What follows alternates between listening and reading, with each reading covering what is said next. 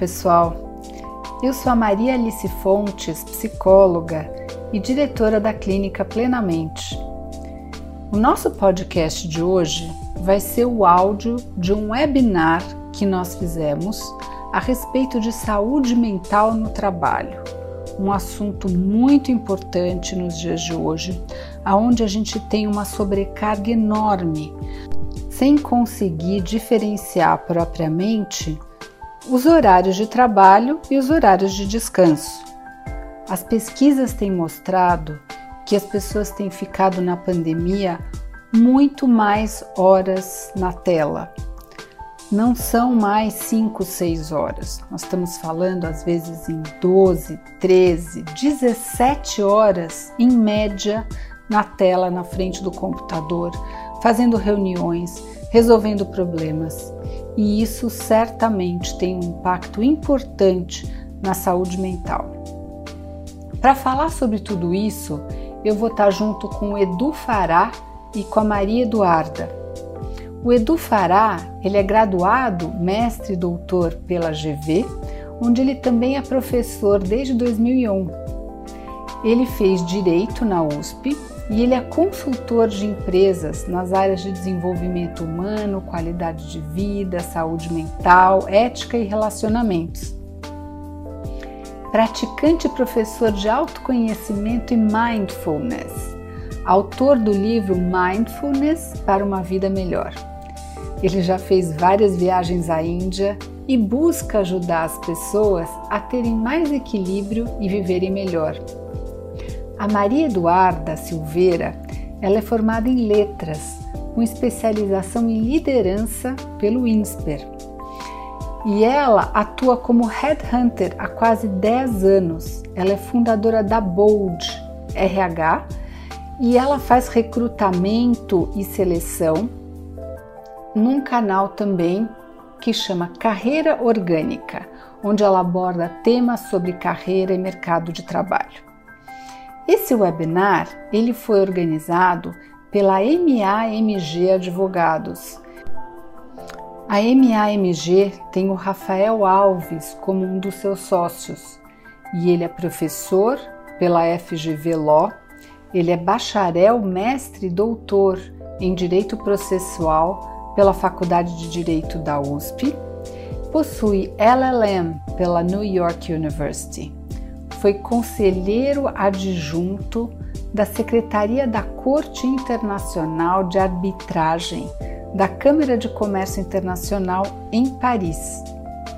Ele é diretor do Comitê Brasileiro de Arbitragem e é membro do Conselho Internacional Institute for Conflict Prevention and Resolution, co-chair do Brazilian Advisory Board da mesma instituição e ele integra a lista de árbitros e mediadores de diversas instituições nacionais. Junto com o Rafael, nós tivemos também a presença da Amanda Morales Feitosa, que ela é formada pela Faculdade de Direito do Rio de Janeiro e com LLM também pela Universidade de Nova York. A Amanda trabalha com arbitragem, mediação e consultoria especializada em litígios na MAMG Advogados.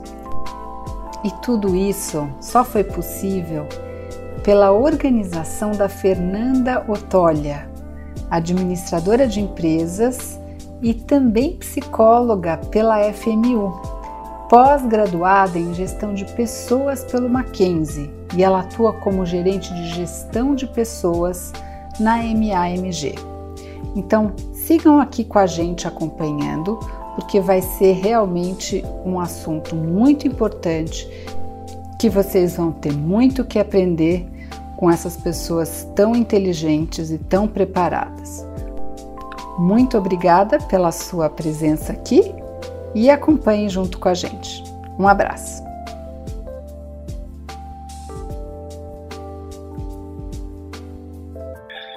Edu, eu queria começar uh, o nosso debate contigo. E depois eu pedi para a Maria Alice comentar. Uh, a gente já sabe que tema da saúde mental é muito complexo, né? As pessoas às vezes, e é natural que pessoas que estejam sofrendo, passando por alguma dificuldade, queiram um alívio imediato, né? E aí eu volto a fazer menção ao meu comentário inicial de buscar ajuda médica de um profissional habilitado para isso, né? Ou um psicoterapeuta. Então, é natural que as pessoas queiram uma resposta imediata, né? Para o alívio do, do, sofrimento. Mas quando a gente discute a dimensão da, da gestão de pessoas, gestão de empresas, é, o tema da saúde mental é bastante complexo. Não tem uma fórmula mágica. Né? Não é um webinar que vai resolver problemas de todo mundo de todas as empresas. Então, eu queria te fazer a pergunta de quais seriam os passos, né? Se é um tema complexo, se vai levar tempo ou tem que ter alguma sequência de atividades, que atividades são essas, né? É, focando especialmente uh, a área jurídica, né? E os gestores uh, de escritórios de advocacia, né? O que fazer sobre o tema da saúde mental? É preciso fazer alguma coisa? Imagino que sim. Mas as pessoas têm dúvidas práticas do concretamente o que fazer é, nesse tema que é tão complexo. Obrigado mais uma vez pela sua disponibilidade, Edu. Imagina. Então, em primeiro lugar, bom dia. Uma excelente pergunta. Você falou muito bem. Quando alguém está com algum problema, ele precisa procurar um especialista. Então, eu tenho, se eu me percebo desequilibrado, porque até o conceito de saúde mental ele é bastante amplo, não tem uma única definição para ele. Eu coloco de uma maneira simples, simplificando, que saúde mental tem a ver com você ser capaz de entender a realidade e tomar boas decisões para a sua vida e que impacta na vida dos outros. Tá? Para daí desdobrar de várias formas. Mas equilíbrio, clareza da realidade, não se perder em emoções negativas, tomar decisões positivas, tudo isso tem a ver com você estar tá com saúde mental, você estar tá com a sua mente saudável, para te levar para um lugar saudável, para você se manter bem, equilibrado. Né? O conceito de saúde tem a ver com equilíbrio. E em várias dimensões. Então, se eu tô, me percebo desequilibrado, eu preciso procurar ajuda. Mas eu tenho que também pensar em como me manter equilibrado, porque esse é um grande desafio. E equilíbrio não é uma coisa estática, é uma coisa dinâmica. Obviamente, se eu desequilibro demais e me mantenho muito tempo desequilibrado, isso vai gerar um preço que eu vou ter que pagar. É isso entra, antes de tudo, uma responsabilidade. Eu trabalho muito com o conceito de autorresponsabilidade. Cada um precisa olhar para si, verdade, com humildade. Eu fiz direito, eu conheço bastante esse, esse, esse métier. E eu tenho que dizer, eu, eu juro que eu falo com a melhor das intenções, eu acabo sendo às vezes um pouco provocativo, que infelizmente equilíbrio não é uma palavra que eu vejo como sinônimo da área jurídica. Embora a gente busque o equilíbrio, teoricamente, das relações, os direitos e deveres, a minha percepção é que há muito desequilíbrio. Existem características do trabalho do advogado, por exemplo, que levam a esse desequilíbrio. Tem alguma questão toda de estereótipo, daquilo que a gente aprende na faculdade, do que é valorizado, o advogado tem que ser assim, aquela doutoradeira, aquela coisa. Tem um monte de aspectos que geram um peso enorme, onde a gente dá importância para aquilo que não é importante. Tem muitas crenças, são muitas questões desse lado. E tem outro lado que é o trabalho em si. O advogado está sempre em conflito. Isso, a gente se acostuma com isso, mas isso vai apertando, isso vai desgastando o nosso sistema. Dito isso, eu tenho que assumir essa realidade. Tem a ver com saúde mental, ver a realidade e agir positivamente. Se eu sou um escritório, se eu tenho pessoas trabalhando comigo, eu preciso criar um ambiente que facilite o equilíbrio. O que, que atrapalha o equilíbrio? você trabalhar mais do que seu corpo aguenta. Característica muito comum dos escritórios, né? Se você trabalha 12, 13 horas por dia, não tem como você estar equilibrado. Você vai se desequilibrar na família, o seu corpo vai se desequilibrar, você não vai dormir horas suficientes, você não vai comer direito. Então, eu preciso ter primeiro uma coisa estrutural pensada. Segundo, eu preciso ter segurança psicológica, as pessoas precisam se sentir é, confortáveis para se expressar. Eu preciso, por exemplo, olhar como é que está as relações dentro do escritório. Eu estou dando ferramentas para as pessoas olharem para os pontos que impactam na vida delas. Alimentação, sono, exercício físico. Questões de relaxamento que são importantes. Eu sou suspeito que eu tenho um, na minha vida, um histórico muito forte ligado à, à atenção. Eu acho que a atenção é fundamental, o foco da atenção, trabalhar aqui. Córtex pré-frontal. Como é que está a atenção das pessoas? O quanto que elas conseguem focar, se concentrar, conseguem estar no, no furacão, mas está no olho do furacão, né? naquela área do furacão que há um, um certo equilíbrio. Se não é afetado, o, o bicho está pegando em volta, mas você está no seu centro. Todos esses aspectos precisam ser olhados. O quanto que as pessoas estão no seu propósito, que é outro fator fundamental. Como é que está a liderança, que, é, que tem uma influência enorme. Você pega um líder insensível, que se diz invulnerável, você tem um estrago enorme na equipe. Ou seja, como você bem disse, Rafa, hum, eu acho que mais trouxe é, é, problemas do que soluções para a sua pergunta, porque são muitos aspectos, e todos esses aspectos impactam na gente. Se eu estou no escritório, ainda mais se eu estou numa função de liderança no escritório, eu preciso olhar para isso, para poder tornar a vida das pessoas mais fáceis, inclusive a minha. Porque é importante entender isso. Se eu crio um ambiente mais saudável desse ponto de vista mental, e aí impacta no social, impacta no físico, impacta em todo, né, emocional, eu crio um ambiente mais saudável para mim mesmo. Isso é muito importante que seja pensado com mais seriedade dentro da área jurídica. Muito bem, quantas coisas importantes e interessantes, né?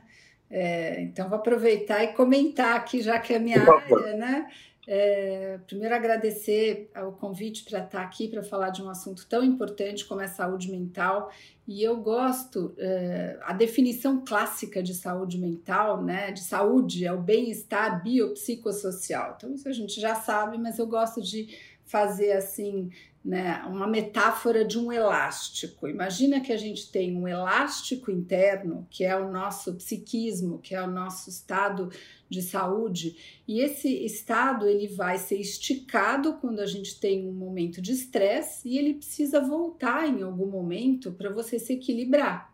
Então, se a gente mantém esse elástico o tempo inteiro esticado, esticado, esticado, ele perde a sua capacidade de voltar para o seu estado original. Então, a gente precisa prestar atenção para isso, né? De que ele estique no estresse e volte. Nós temos muitos, é, muita sobrecarga nesse momento devido à pandemia. E nós precisamos lembrar que saúde mental é alguma coisa assim que ela se perde quando a gente perde a funcionalidade. O que, que é a funcionalidade? A gente perde a capacidade de fazer alguma coisa. Então você fica triste porque alguém morre, porque você tem uma, uma perda de emprego, alguma situação de vida só que se você fica triste e volta depois de um tempo, né, do ponto de vista de saúde mental, um mês, dois meses, ok. Se você perde e não consegue voltar à sua, ao seu trabalho, às suas atividades de casa, aí sim a gente diria que precisa de ajuda.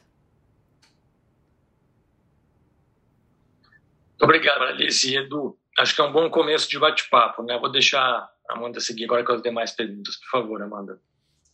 Vamos lá. É, obrigada, Edu. Obrigada, Maria Alice. Claramente a gente tem aí é, muitos desafios. A pandemia realmente trouxe muitos desafios. É, e nós gostaríamos de saber se nós podemos considerar que um dos principais desafios da pandemia diz respeito também à nossa saúde mental. E além disso, eu gostaria que vocês comentassem um pouco também com relação às reuniões virtuais, se isso afeta é, de forma diretamente né, a nossa saúde mental e física. E um outro desafio que, enfim, acredito que seja é, latente aí para todas as pessoas que estão trabalhando de forma remota é a separação de onde termina o nosso trabalho e onde começa realmente o nosso descanso. Muito bem. É para minha pergunta, Amanda, vou responder. Vamos, vamos assim, aqui, Por favor. Né? Então, de fato, durante a pandemia, a quantidade de tempo de tela que as pessoas é, ficaram, ela aumentou demais drasticamente esse assunto. E aí tem algumas pesquisas interessantes, os dados assim, eu comecei a olhar, fiquei assustada, porque assim, em termos de horas por dia, tem uma definição de uma de pesquisadores do Arizona que aquelas pessoas que usam em média 7 horas por dia de tela são consideradas leves, usuários leves. São considerados usuários mais moderados por volta de 11, 12 horas e usuários pesados 17 horas por dia de tela. E se a gente for ver a realidade que está acontecendo hoje, é essa. Né? As pessoas não conseguem começar sete, vamos dizer, nove horas da manhã e desligar cinco. Ninguém faz isso. As pessoas começam antes, já na tela do telefone, trabalhando. Elas não conseguem parar cinco, vão parar nove, dez, às vezes onze horas da noite. E para vocês advogados que têm os prazos, né? Vocês acabam às vezes virando o dia à noite trabalhando. Então, isso é alguma coisa gravíssima em termos de saúde mental. E tem algumas características que são assim: a gente tem alguma coisa, primeiro relacionada até à visão, que é assim a síndrome da visão computa computacional, o tempo que você fica fixado olhando para o mesmo lugar. Tem uma outra coisa descrita que é a apneia da tela, que a pessoa respira devagar. Quando ela fica muito tempo na tela, até em, em jogos eletrônicos, é como se a respiração fosse ficando curtinha e a pessoa não respira normalmente como ela respiraria, né? Além disso, a gente tem a fadiga mesmo, né? O esgotamento mental, porque vamos combinar, ninguém fica fazendo uma coisa só.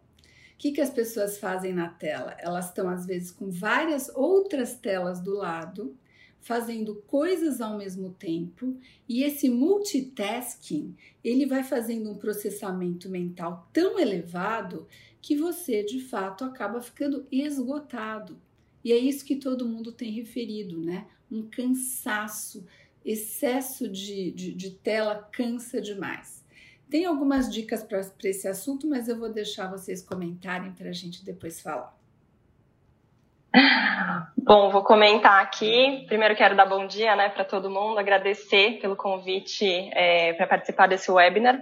É um tema muito importante, né? Eu recruto advogados nesses últimos 10 anos, então eu escuto tanto cliente quanto candidato e realmente eu percebo, né, muitas pessoas extremamente cansadas por conta do fluxo de trabalho e que sim se acentuou, né, durante a pandemia. Eu queria pegar esse gancho aqui que a Maria Alice trouxe, que é muito importante a gente ter esses dados para a gente conseguir trazer né, para a nossa consciência como é essa nossa relação com a tela, porque a, a grande verdade é que, do ponto de vista né, dos profissionais, muitas vezes a gente nem percebe que a gente está se desgastando, né, que a gente está nesse caminho. Então, às vezes a gente fala tela, a gente imagina que ah, é o computador. E não, é a hora que você abre o olho que você já pega o seu celular e que já tem um monte de mensagem que você já começa a responder. E a gente, né, dentro desse ambiente jurídico, dentro né, da prestação de serviço, a gente tem essa, esse conceito de eu tenho que responder rápido, eu preciso responder na próxima hora, é, se é de madrugada, porque existe isso, né? As pessoas às vezes acordam para tomar água de madrugada, vê um e-mail, quer responder o e-mail. Então, às vezes, é, são essas coisinhas que a gente acha que, ah, não, vou responder esse e-mail agora, vou responder essa mensagem agora, e isso não é sustentável, né? Então, às vezes você começa a fazer isso a gente começou a fazer isso lá atrás, né, no começo da pandemia, mas a gente já está indo para o segundo ano, né? E nesse segundo ano, nesse período, quantas pessoas tiveram burnout, né? Quantas pessoas é, desistiram das suas profissões, desistiram né, do próprio direito por conta desse cansaço, não só por isso, né? Mas por conta desse cansaço e por conta de não conseguir colocar um limite. Então, eu queria só chamar a primeira atenção aqui para a gente ter consciência né, dessas, desses dados que a Maria Alice trouxe e a gente começar de alguma forma, né, a gente como profissional, tentar colocar alguns limites, né? Eu realmente preciso responder essa mensagem agora? Essa reunião realmente é urgente? É, isso aqui precisa de uma nova reunião? Ou a gente pode, de repente, resolver isso por e-mail ou por um WhatsApp? Porque tem uma grande falácia aqui, né? A gente acha que porque a gente está em casa, é, agora ficou mais fácil. Eu posso mandar aqui um link para a Maria Alice, a gente pode fazer uma reuniãozinha rápida, isso aqui acaba se estendendo. Ah, mas eu vou mandar agora porque está todo mundo em casa mesmo, né? Então a gente vai fazer essa reunião agora às nove da noite, não tem problema. Então a gente começar a prestar atenção do que realmente é urgente e do que pode ser deixado para amanhã ou pode ser resolvido pelo WhatsApp, porque às vezes são pequenas coisinhas e que pode fazer com que a gente é, comece a, a tomar cuidado, né, a, a se antever em relação ao burnout, porque é, quando a gente fala de burnout, não é do dia para a noite, né? O burnout ele tem fases de burnout é, e a gente pode começar a trabalhar nessas fases iniciais para não chegar lá depois é, numa fase muito crítica, né?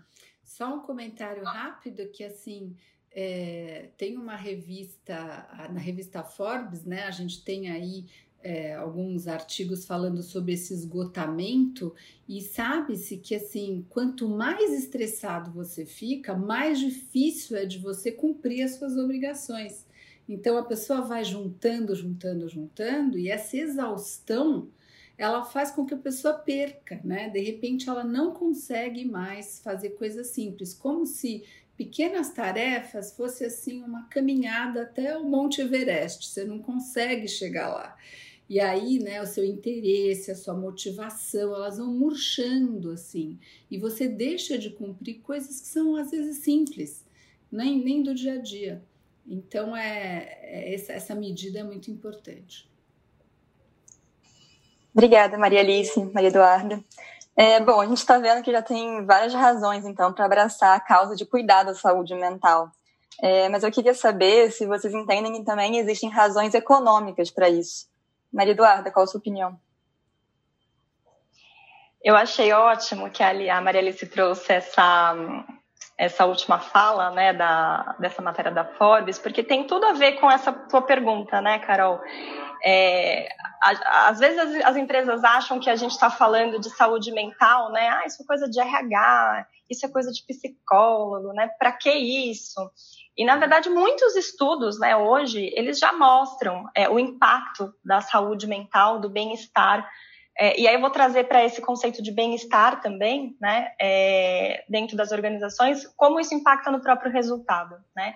Eu, eu fiz um curso no ano passado que era específico para bem-estar no trabalho, né, era um curso lá da Universidade da, da Califórnia, e tem um conceito, né, que eles chamam de PERK, tá em inglês, né, que é, até anotei para não esquecer, que é propósito, engajamento, resiliência e esse bem-estar, né? Então, quando a gente isso tudo faz com que os profissionais tenham um nível maior de engajamento dentro da empresa. Então, não adianta você ter um monte de profissional dentro da sua estrutura, né? Você às vezes pensar, ah, a minha empresa cresceu, né? E eu tenho vários profissionais em termos de número, mas aqueles profissionais, eles não estão engajados, eles não estão produzindo, eles não se identificam com os valores daquele lugar, né? É, essa conta, ela é matemática, isso, isso não vai fechar, não vai ter produção, né? As pessoas estão ali muitas vezes porque elas precisam do trabalho, mas não estão 100% engajadas. Então, quando a gente traz para esse conceito, né, do PERK, ele mostra muito que quanto mais você se engaja com o lugar que você trabalha, mais você produz.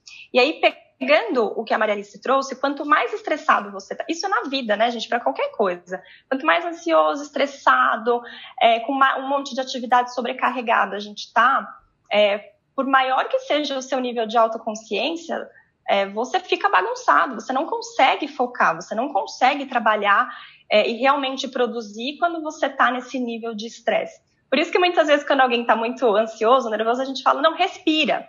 É, e, e, a gente fala respira às vezes sem pensar o porquê, porque a gente sempre ouviu, né? Não, para você ficar calmo você tem que respirar. Isso é literal, é você voltar para a tua respiração, né?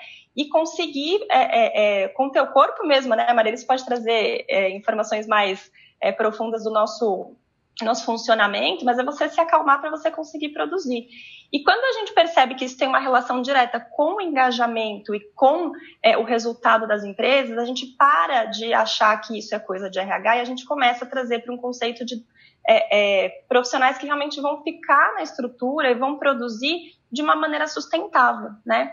Eu sempre falo para o meu time, principalmente quando eu contrato alguém é novo, né, que entra e fica encantado. Nosso trabalho é muito dinâmico e aí a gente responde mensagem à noite. E às vezes, final de semana, chega uma mensagem eu falo: olha, legal, estou muito feliz que você está engajado, que bom. Mas toma cuidado, porque isso não é sustentável, né? Eu já passei por isso, de trabalhar, trabalhar, trabalhar, trabalhar, sem colocar um limite e não produzir. É, isso impacta é, na, nos resultados das empresas, isso impacta no turnover, né, nos indicadores de RH, então as pessoas acabam saindo das organizações porque não conseguem ter esse equilíbrio. É, então, o custo né, que as empresas têm em relação ao treinamento das pessoas, depois né, contrata a pessoa, treina a pessoa, depois perde a pessoa, ou tem que demitir a pessoa, ou qualquer coisa nesse sentido, tem um impacto é, financeiro. Tem um impacto também né, intangível, que é o, o, employer branding, né? A gente fala muito sobre isso hoje, não é à toa, né? O que a empresa faz para conseguir atrair e reter os funcionários, né, os colaboradores. Então, é, não adianta a gente pensar que quando a gente vai contratar alguém, é só a gente que escolhe. Os, os, os profissionais escolhem também aonde eles querem trabalhar. E uma das coisas, né, teve uma pesquisa de uma grande consultoria, se não me engano foi uma pesquisa da Robert Half, é, que eu vi há uns dois anos atrás, é, que trazia que, na verdade um ano atrás, que trazia que o salário era o terceiro ponto que os candidatos Sim. estavam avaliando nos projetos hoje em dia. Primeiro vem é, o, os valores, né, o quanto eu me sinto é, de fato ligado aos valores daquela empresa, e o segundo é respeito e pertencimento, o quanto eu posso ser eu dentro das organizações. Então, se a gente olhar para isso, significa que cada vez mais a gente vai precisar olhar para todo esse ecossistema de bem-estar, de sustentabilidade, para a gente conseguir atrair e reter talentos, né? Principalmente quando a gente pensa nessa nova geração, né? Que não necessariamente está buscando só dinheiro. Então, tem todas as razões econômicas aqui para a gente trazer esse conceito para dentro de casa. Eu quero contribuir aqui. Eu acho importante que a Maria Eduarda trouxe. Tem, ela me lembrou um, tem um chamado de, de Genomic Project. Não tem a ver com genoma, por incrível que pareça. É um, é um grupo nos Estados Unidos que pesquisa sobre alta performance. Como é que as pessoas podem dar o melhor delas? Escrever um livro que eu tive a oportunidade de prefaciar aqui no Brasil, né, que é Roubando Fogo é o nome do livro, aqui traduzido. E eles falam sobre uma série de características que é importante ter alta performance. Uma questão central é o flow, é você entrar tá, em algo que acaba acontecendo de uma maneira natural. Se você não, se você não está equilibrado, flow não acontece. Por exemplo, você com dor de cabeça, você produz bem? Você tem uma tensão específica, você está com dor, a sua mente está indo para aquilo, você está chamando a atenção. Não tem como fazer. Eu sempre digo, multitask é uma, é uma fantasia. Você pode fazer muitas coisas, mas você não pode fazer muitas coisas ao mesmo tempo. Porque o nosso cérebro, ele foca uma coisa de cada vez. Total. Você só consegue estar numa coisa total de cada vez. E isso é fundamental para você ter performance. Então, se eu estou bagunçado, se eu estou desequilibrado, se eu estou atrapalhado, durante algum tempo eu consigo. Mas com o desgaste, eu não vou ser criativo. A criatividade, por exemplo, tem várias pesquisas que alocam, fazem essa relação direta de você focado e você mais criativo. Eu não consigo me manter estimulado. Tesão vai embora. Você com tesão, você faz qualquer coisa. A gente usa isso muito no, âmbito sexual. Mas tesão é para qualquer coisa. Eu tenho uma energia só. Na hora que eu estou.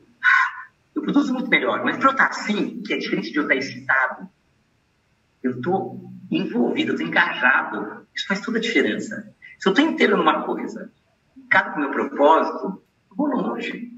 Mas para isso, é muito importante que eu esteja no meu lugar, eu esteja equilibrado. Então, as empresas, por exemplo, elas perdem quando ela tem pessoas desequilibradas. Ela acredita, tem um mito, tem uma crença muito forte, que isso vem, isso vem de muito tempo Eu, por exemplo, sou de família árabe. Família judia tem isso, família portuguesa tem isso, várias tradições. Que você é aquilo que você trabalha. Você trabalha muito, você tem você trabalha 10, 12 horas por dia. Isso é uma estupidez. Precisa ser dito. Isso é uma estupidez. É uma crença. Eu não vou dizer para você quantas horas você precisa trabalhar. Mas você já está em equilíbrio. Você precisa olhar a sua vida uma visão integral, olhar tudo. Isso impacta na empresa. Isso faz com que a empresa perca. Hoje em dia, a, a, a capacidade de eu estar inteiro faz com que aquilo que eu faça seja melhor. A empresa vai ganhar se eu algo melhor. Isso faz parte quando a gente fala de ética, né? eu sou professor de ética do GV, eu gosto muito desse tema, tema de responsabilidade social, um dos conceitos de responsabilidade social é você ter as pessoas motivadas, as pessoas dando o seu melhor. Você leva isso para a sociedade. Perde a empresa, perde a pessoa, perde a sociedade, perde todo mundo quando tem desequilíbrio. Então, saúde mental está diretamente relacionado com o resultado da empresa. Importante entender isso de verdade. Uh, infelizmente, em todas as áreas, a gente tem um pouco de hipocrisia. Se fala uma coisa, mas se age completamente incoerente com aquilo. A gente tem uma série de palavras bonitas, frases bonitas. A gente trabalha muita coisa, né? Sair bem na foto. A gente vive um, um tempo onde isso é muito forte. Eu tenho que me apresentar. É. Em advocacia, isso também é muito forte. Então, você está sempre com aquela carinha de certinho. E aí fica um, uma, uma incoerência muito grande. Então, eu preciso encarar isso de verdade. E, e, um último ponto que eu queria colocar, que a empresa precisa ter clareza onde ela está. Eu digo que você não sai de um lugar nunca se você não sabe onde você está. O eixo ser de dois pontos para você andar. Onde você quer ir e onde você está. Só onde você quer ir não te leva para esse lugar. Você precisa saber onde você está. Então, já que tem um impacto econômico, todos os escritórios, todas as empresas querem e precisam ter resultados econômicos, é importante que se saiba onde nós estamos em relação à saúde mental. Como é que estão as pessoas, né? Até porque empresa não existe. Empresa é uma criação nossa, é uma ficção, eu brinco. Que existe são as pessoas. Onde as pessoas da empresa estão de verdade? Falando naquilo que é, não aquilo que eu vou falar para os outros. O que é real, né? Que é uma outra coisa fundamental, inclusive, para mim, entendo dentro da saúde mental, de consciência. O que é real e o que é fantasia você sabe que é real, sua empresa vai poder ganhar mais com isso. É. Eu trabalho com isso e acredito nisso. Posso fazer um, um comentário aqui, Edu, é, de uma coisa que você falou? É, quando a gente pensa em performance né, dos funcionários, dos colaboradores, um, um, um, dos sabotadores né, da performance é essa questão de você trabalhar demais e achar que isso vai fazer você uma pessoa, de você uma pessoa bem sucedida. Então a gente trabalha, trabalha, trabalha, achando que a gente vai sair de onde a gente está e para onde a gente quer ir. E aqui a gente se perde. Então, no começo pode, pode, pode fazer uma coisa, é, pode fazer sentido. Ao longo do tempo, você se perde, muitas vezes você, inclusive, desiste. Né? Quando isso a gente trabalha muito quando a gente fala de, de meta de carreira, né? onde você está, planejamento, plano de desenvolvimento. É, não adianta. Um dos sabotadores é você achar que trabalhar demais vai te levar onde você quer. Não necessariamente. Pelo contrário, isso pode te prejudicar nessa jornada né, de desenvolvimento individual. E aí, assim. Só para colocar, eu ia falar da Maria Alice, é. só para lembrar o que a Maria Alice falou, é o tal do elástico, né? É. Ela deu um excelente exemplo. É. Você puxa o elástico, o elástico não volta mais. Aí depois o que eu faço, né? O que a gente faz, Maria Alice, depois que o elástico. Não, né? eu, ia lembrar, eu ia lembrar o assunto assim de que é, a única coisa de fato finita que nós temos é o nosso tempo. Dinheiro, pessoal, a gente pode ganhar infinitamente. Não tem limite para quanto dinheiro você vai ganhar. Você pode trabalhar e ganhar e perder e comprar e gastar. Agora, tempo é a única coisa que a gente não tem mais onde. Então, assim, quem é rico hoje em dia?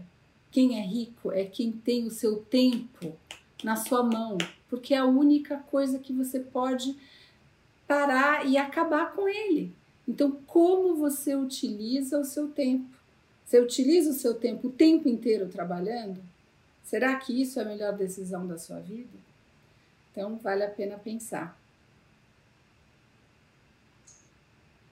Bom, obrigada a todos. É, foi realmente, tem muitas coisas envolvidas, né? É, e a minha próxima pergunta está relacionada um pouco com a dificuldade em identificar algum problema de saúde mental, né? A Maria Eduarda, inclusive, citou em uma das suas falas é, o burnout que não vem aí da noite para o dia. É, e eu queria saber um pouco da Maria Alice como que a gente pode identificar quais sinais podem nos demonstrar algum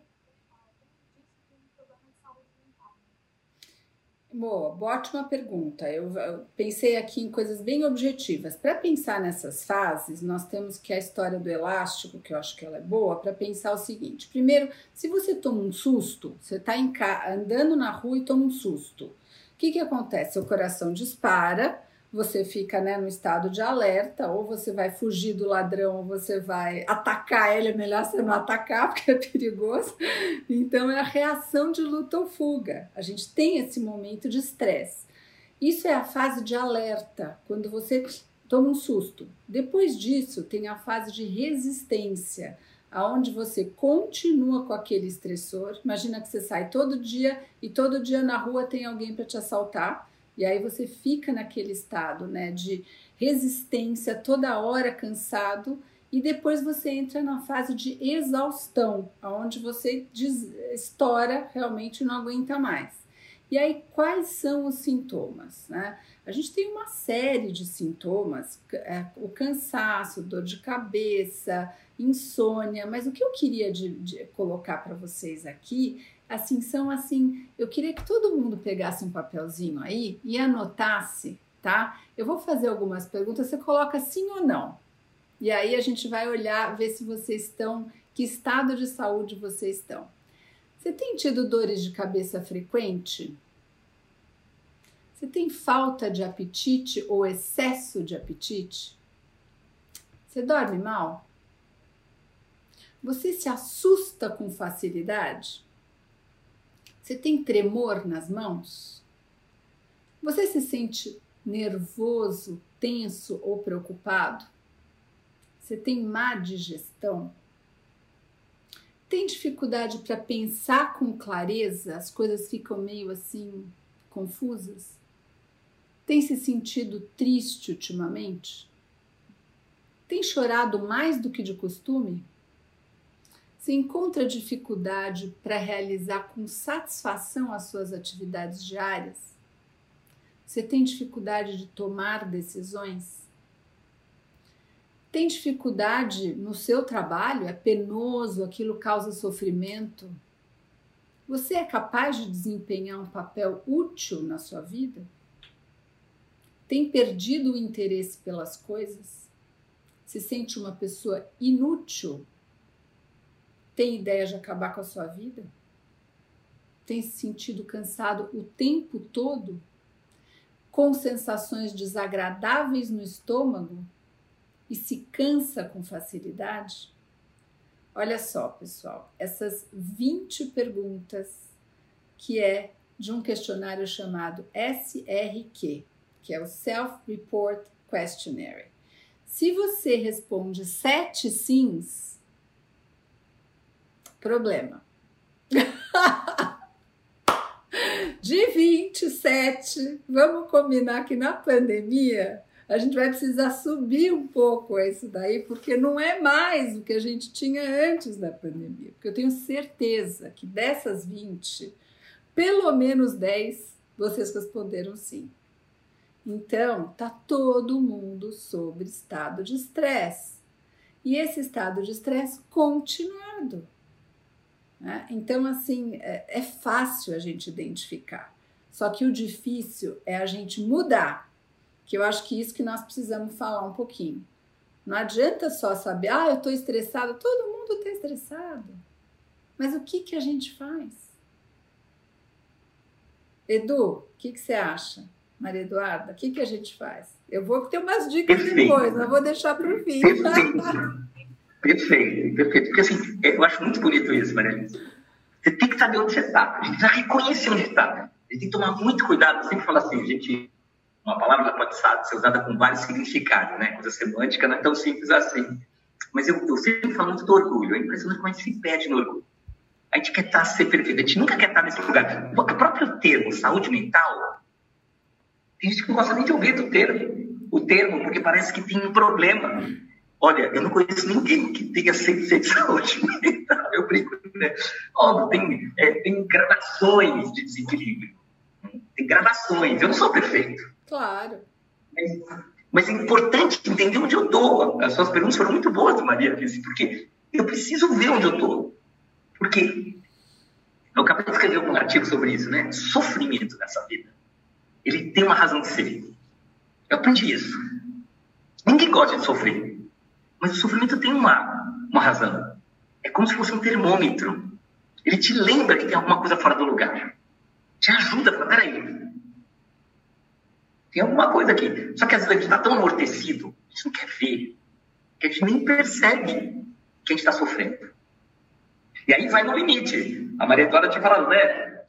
Burnout. Burnout não acontece noite por dia. Eu tenho uma sequência de coisas. Eu tenho um agravamento, uma, vai agudizando a coisa. Mas tratar ele aqui, tratar ele aqui é completamente diferente. O que, que eu posso fazer objetivamente? Então, a primeira coisa é saber como é que eu estou. Parar de verdade para se olhar. Tirar o foco da atenção para fora e colocar para dentro. Como é que eu estou? Por que, que eu estou com tanta fome? Por que eu não estou dormindo bem? Por que eu estou tão irritado? Essa é uma questão importante. Se eu estou irritado, tem alguma coisa que está acontecendo. Né? Eu brinco, tem, tem algo fora do lugar. Tem a mudança de humor, impaciência. A gente está num momento horroroso. É horroroso o momento que a gente está vivendo. Eu costumo perguntar: quem não conhece alguém que morreu de Covid. Praticamente todo mundo conhece pelo menos uma pessoa. Eu conheço quatro. A gente não está vivendo um momento fácil. E a verdade, assim, infelizmente, os números dizem que isso vai piorar. Pelo menos durante um tempo. E aí? O que, que eu vou fazer em relação a isso? Tem muitas coisas. Você, suspeito, tem que treinar atenção. Tem que aprender a melhorar ser observador, sem se envolver tanto, olhar as coisas, sem ficar pensando a respeito das coisas. Tem, tentas, não milhares de técnicas para isso. Você precisa encontrar momentos de prazer. Eu, por exemplo, adoro a natureza. Eu estou aqui num sítio, da natureza. Para mim isso é fundamental. Posso trabalhar aqui. O que, que você gosta? O que, te dá prazer, te dá tesão? Quando você tem se dedicado, como Maria falou bem, tempo é o principal recurso de, que a gente tem. Eu, tipo, a minha mudança de vida aconteceu há faz um tempinho. 1995, quando caiu um livro na minha mão, eu tive que ler a seguinte pergunta. Um workaholic, eu tinha feito GV São Francisco, estava terminando o mestrado, trabalhava que nem um louco. Aí eu vejo essa pergunta. Quantas pessoas no seu leito de morte desejariam ter trabalhado mais? Falei, não. Não era o meu caso. Ainda mais naquela época. Eu fui mudando hoje, eu tenho um tesão enorme no que eu faço. Naquela época isso não era verdade. Completamente desequilibrado. Por fora, ganhando dinheiro, cheio de. Todo mundo achava lindo. E eu por dentro, ó. Mas como é que você está? Como é que você usa o seu tempo? Como é que estão as suas relações? Uma das coisas que a gente viu, que sempre foi importante, conexão é uma coisa fundamental para o ser humano. Como é que estão as suas relações? Quanto você tem se dedicado às pessoas que você ama, mesmo às vezes fazendo uma ligação telefônica. E aquelas pessoas que estão junto com você na sua casa. Tudo isso vai te ajudar. Exercício físico, gente, pelo amor de Deus, o corpo precisa ser em movimento. É o, é o, é o, talvez seja o único aparelho que quanto mais você usa, melhor ele fica. Você tem que usar esse raio desse aparelho. Sedentarismo é enorme. Eu não posso, eu tenho que mexer o corpo. Ter vitalidade. Sua alimentação, seu sono, seu fundamental. Como é que tá? Você tá comendo o quê? Mais porcaria? Eu vi uma pesquisa que aumentou em 40% o uso, consumo de álcool durante a pandemia. Isso não vai te fazer bem. É, e a gente precisa, né, do, é, dentro do, do, ambiente dos escritórios e das empresas, é, normalizar esses assuntos, né? Porque como vocês comentaram, a gente pensar saúde mental. Nossa, mas por que, que eu vou pensar em saúde mental? A gente está nessa correria, tem tanto trabalho. É, a gente precisa aprender, né? Que vulnerabilidade, que saúde mental, que errar, que não se sentir bem é, a maior parte do tempo, é normal, e como a gente percebeu aqui com o questionário da Maria Alice, né, eu me enquadro nele, todo mundo está passando por, uma, por alguma situação. Né? E já passava, mesmo antes da pandemia, né? A gente já tinha as nossas questões, os nossos problemas. Não era todo mundo estava bem o tempo todo, porque isso é impossível. Isso foi acentuado com a pandemia. Então, ao invés da gente pensar, ah, meu tra o, o, trabalho não está saindo, né? Os prazos não estão saindo como eu gostaria, a minha equipe não está funcionando dá um passo para trás. Por que, que ela não está funcionando bem? As pessoas estão bem? Como é que elas estão dentro de casa? Né? Tem alguém doente na família dela? Que está acontecendo? Como é que está esse pai, essa mãe que está com criança em casa?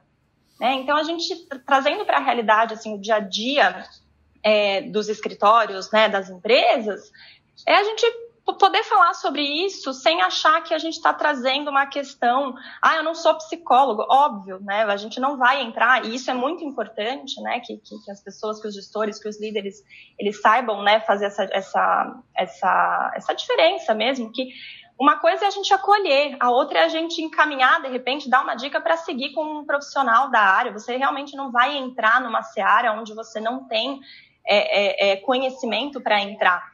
Mas a gente precisa falar sobre isso, né? Não pode, a gente não pode normalizar a dor de cabeça todo dia, a gente não pode normalizar que as pessoas têm licença médica, né, e vão ficar uma semana fora do trabalho porque elas não estão se sentindo bem. A gente tem que ser agente de mudança no sentido de, peraí, o que está acontecendo aqui no escritório? Deixa eu levantar a mão aqui e alertar né, o, o, o sócio, a sócia, o RH, enfim, quem quer que seja, porque isso não é normal.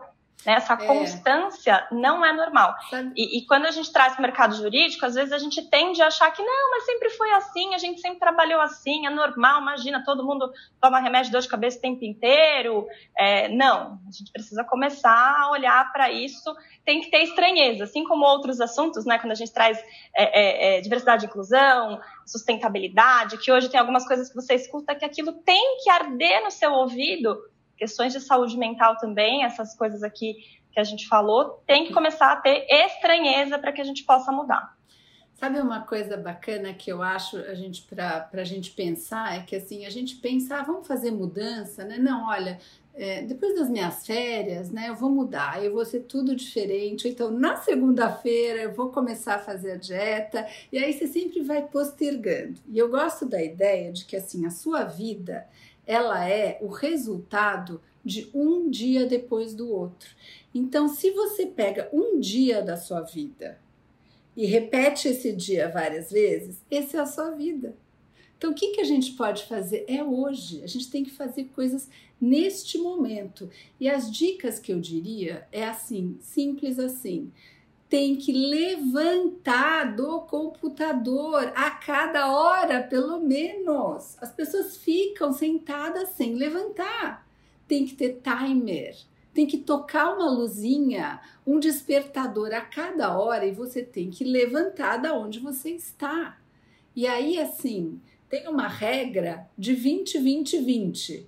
Que 20 eu já acho que assim, é uau, 20 a cada 20 minutos de tela, até pela questão do olhar, da sua visão, 20 minutos de tela você tem que ter 20 segundos, 20 segundos de pausa olhando alguma coisa a 20 pés. Os americanos adoram pés, né? Então pensa, 20 minutos, 20 segundos olhando uma coisa a 20 pés que são 6 metros. Então imagina se você faz isso. Você faz a cada 20 segundos para vir a cada 20 minutos para 20 segundos, as pessoas não fazem. Elas não levantam a cada hora.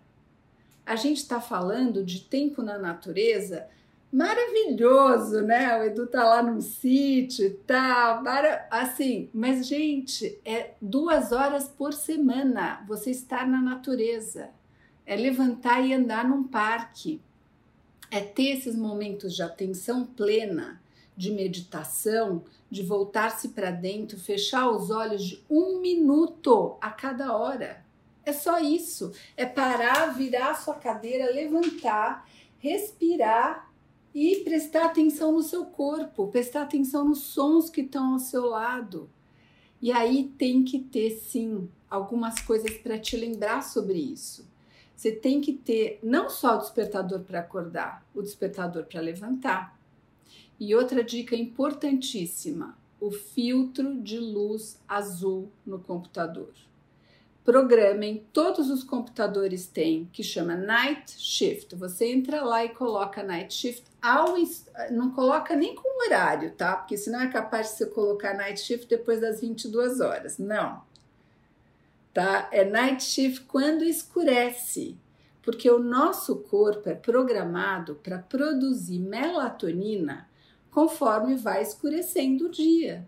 Então, conforme vai escurecendo, você aumenta a quantidade de melatonina, você tem sono e você dorme. E sono é fundamental para você viver bem e ter saúde mental.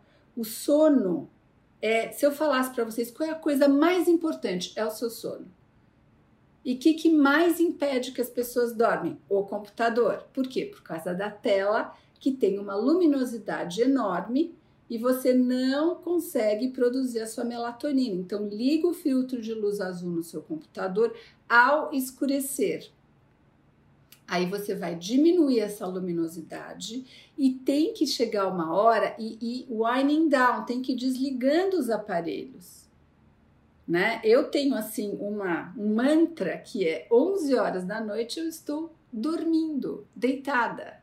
Então, quando é 10 horas, eu já vou desligando, eu vou tomar banho, eu vou diminuindo, eu tomo chazinho de cidreira no final do dia, sim, porque eu pego lá no meu sítio, faço meu chazinho de cidreira, que ele é muito bom para dormir, não preciso de remédio. E 11 horas eu estou com o meu computador e o meu telefone a distante de mim. Outra dica importante: o seu telefone ele tem que estar a pelo menos dois passos de distância de você. Você não pode ter ele aqui, ó. Por quê? Porque é a mesma coisa que você andar com um copinho de vinho o dia inteiro na mão. O que, que acontece? Você toma, né? Só que se ele tiver guardado lá no sua, na sua adega, é, você vai pensar duas vezes. Você vai levantar, vai abrir a sua adega, vai pegar o seu vinho.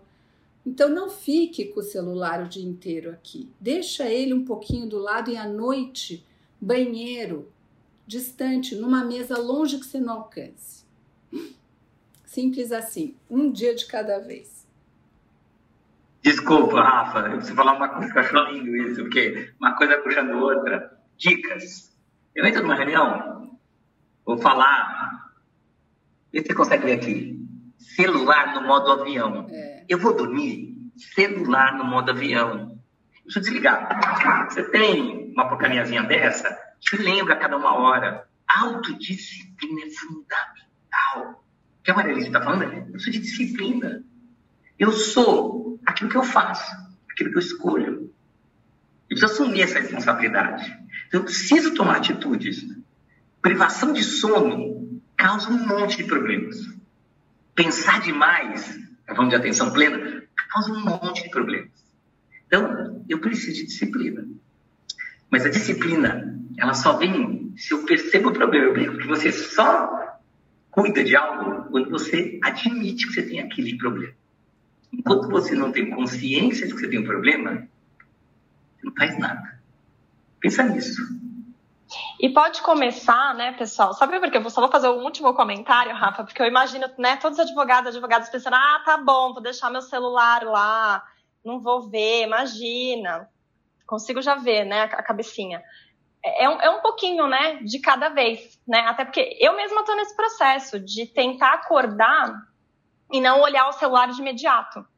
Então, assim, começa um pouquinho, é três vezes na semana que você não acorda e olha o celular né? Vai, vai aos passinhos aí para a gente tentar mudar essa cultura que a gente tem, né? Então eu não queria que, que o nosso público ouvisse e falasse, ah, não, isso aqui não dá para fazer não, dentro do meu trabalho assim não vai funcionar, não. Vamos aos pouquinhos para a gente ir se educando e educando as pessoas também que estão acostumadas a, a, a, a receber a nossa resposta rápida, o nosso e-mail rapidinho, enfim, a gente vai mudando aos poucos, né? Esse esse conceito que a gente vive aí. Obrigado, pessoal. Várias dicas concretas e importantes, né? Tem bastante coisa aí para poder colocar em prática aos poucos. É, deixa eu voltar um pouco no que o Edu falou lá no começo, a primeira resposta dele à minha pergunta. E, bom, tem uma premissa importante nessa minha pergunta que é, e a, e conhece bem isso, né? História de advocacia, é, o principal ativo de qualquer escritório de advocacia são as pessoas. A gente não tem imóveis, é, a gente não tem maquinário, é, como outras empresas e indústrias. Nós temos pessoas, essencialmente. Nós vivemos de prestar serviços intelectuais que dependem de pessoas. É, então, é preciso cuidar bem dessas pessoas, né, já que eles são os principais ativos de qualquer escritório. E aí, Edu, lá no começo, deve se lembrar que você mencionou nós está falando de falta de equilíbrio e o desafio diário de permanecer em equilíbrio, encontrar o equilíbrio e permanecer nele, né? É normal que a vida tenha idas e vidas, altos e baixos, desequilíbrios e equilíbrios, né? E reequilíbrios. É um pouco essa dinâmica, como você disse, não é estático, né? Nessa discussão de você buscar sempre o equilíbrio, você mencionou que é, quem trabalha com conflito está sempre em tensão, né? Então, vamos tentar é, ligar esses dois temas: a advocacia contenciosa, que é a advocacia que, por definição, lida com conflitos todos os dias.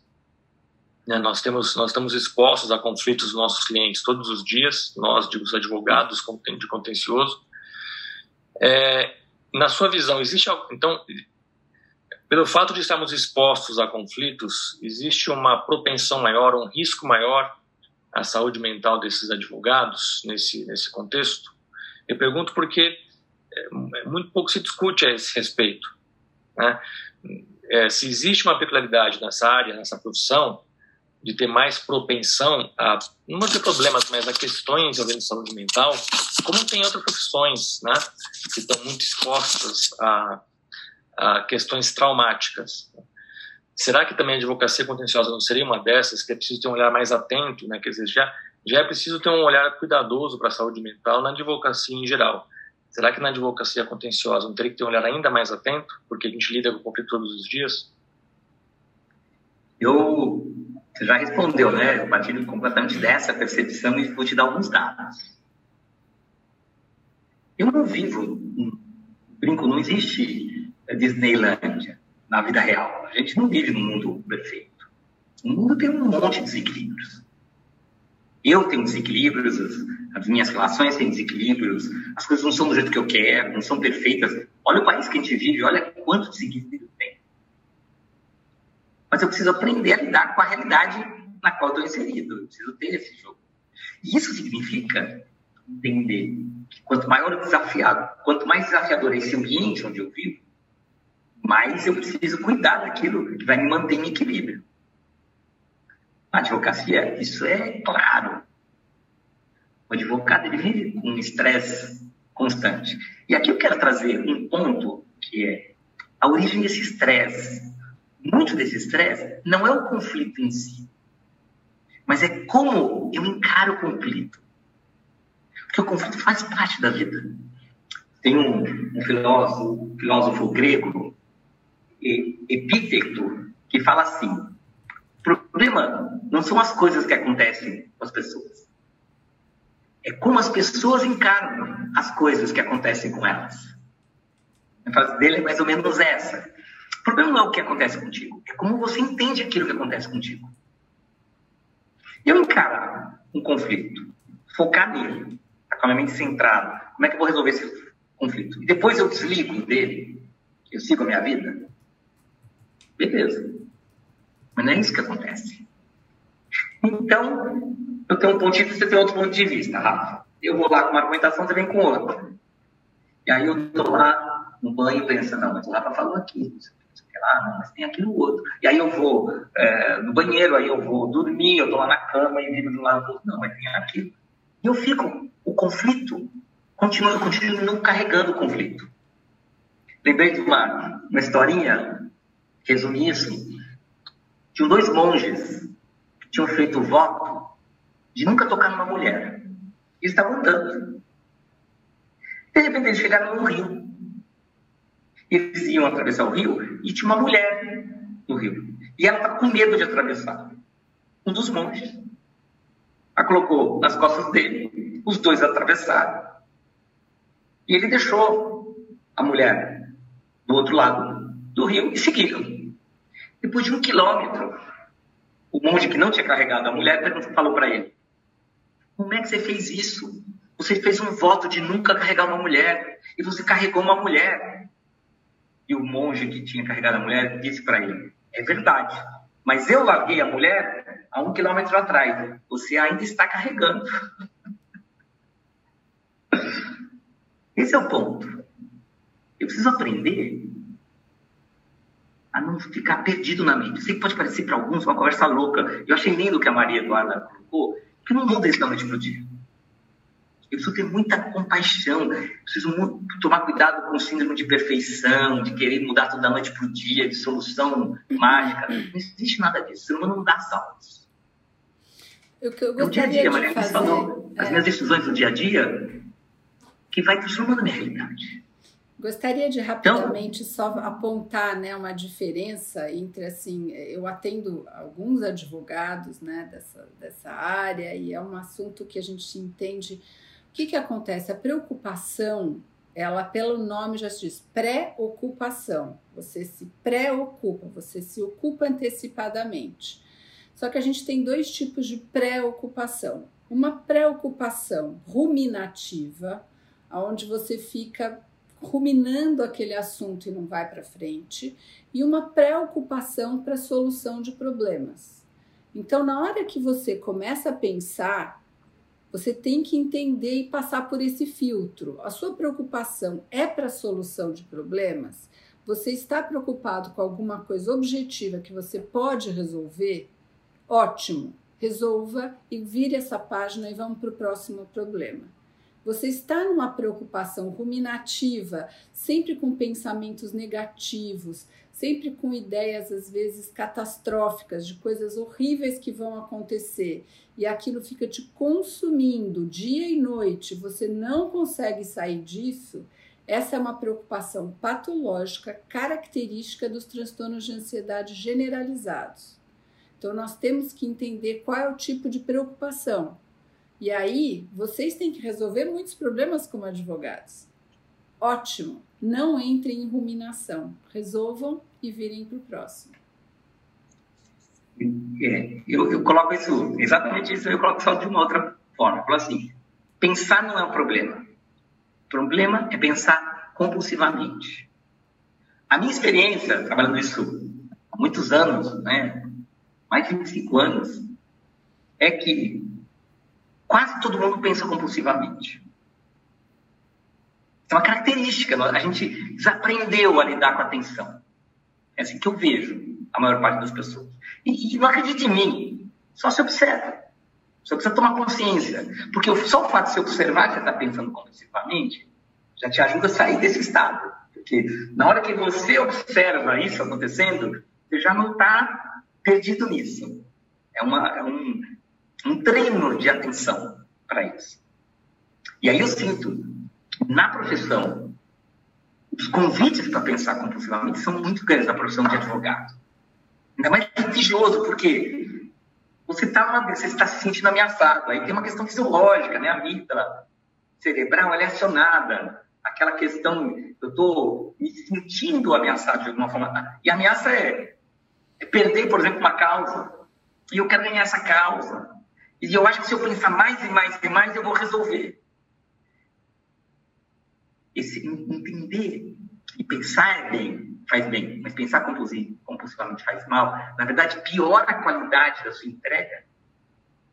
É o que muda a chave. E isso exige, sim, treinamento. A minha experiência é que a maior parte das pessoas, ela não sabe fazer isso. Tem uma pesquisa de Harvard que fala que cerca de 50% do nosso tempo, nós não estamos prestando atenção nas coisas. A gente está viajando na maionese. Tá? Não está aqui. Por exemplo, você que está ouvindo, você está aqui ouvindo cada uma das coisas que está falando inteiramente. É importante você olhar o tempo inteiro. Onde é que eu estou? Eu sinto que o advogado, ele, ele, ele é treinado a pensar, a argumentar. Né? A nossa profissão não tem, essa profissão não tem muito disso. Então, encontrar esse ponto certo, esse equilíbrio, é o que vai fazer a diferença. Quando eu estou pensando sobre algo objetivamente para encontrar uma solução, isso é maravilhoso, é uma capacidade incrível que o ser humano tem.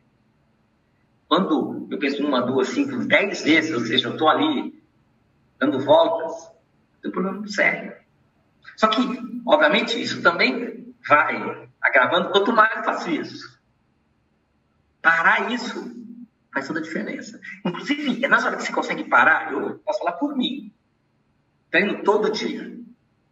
É na hora que eu encontro esse silêncio mental que me vem a solução para as coisas. Aí sim falava isso.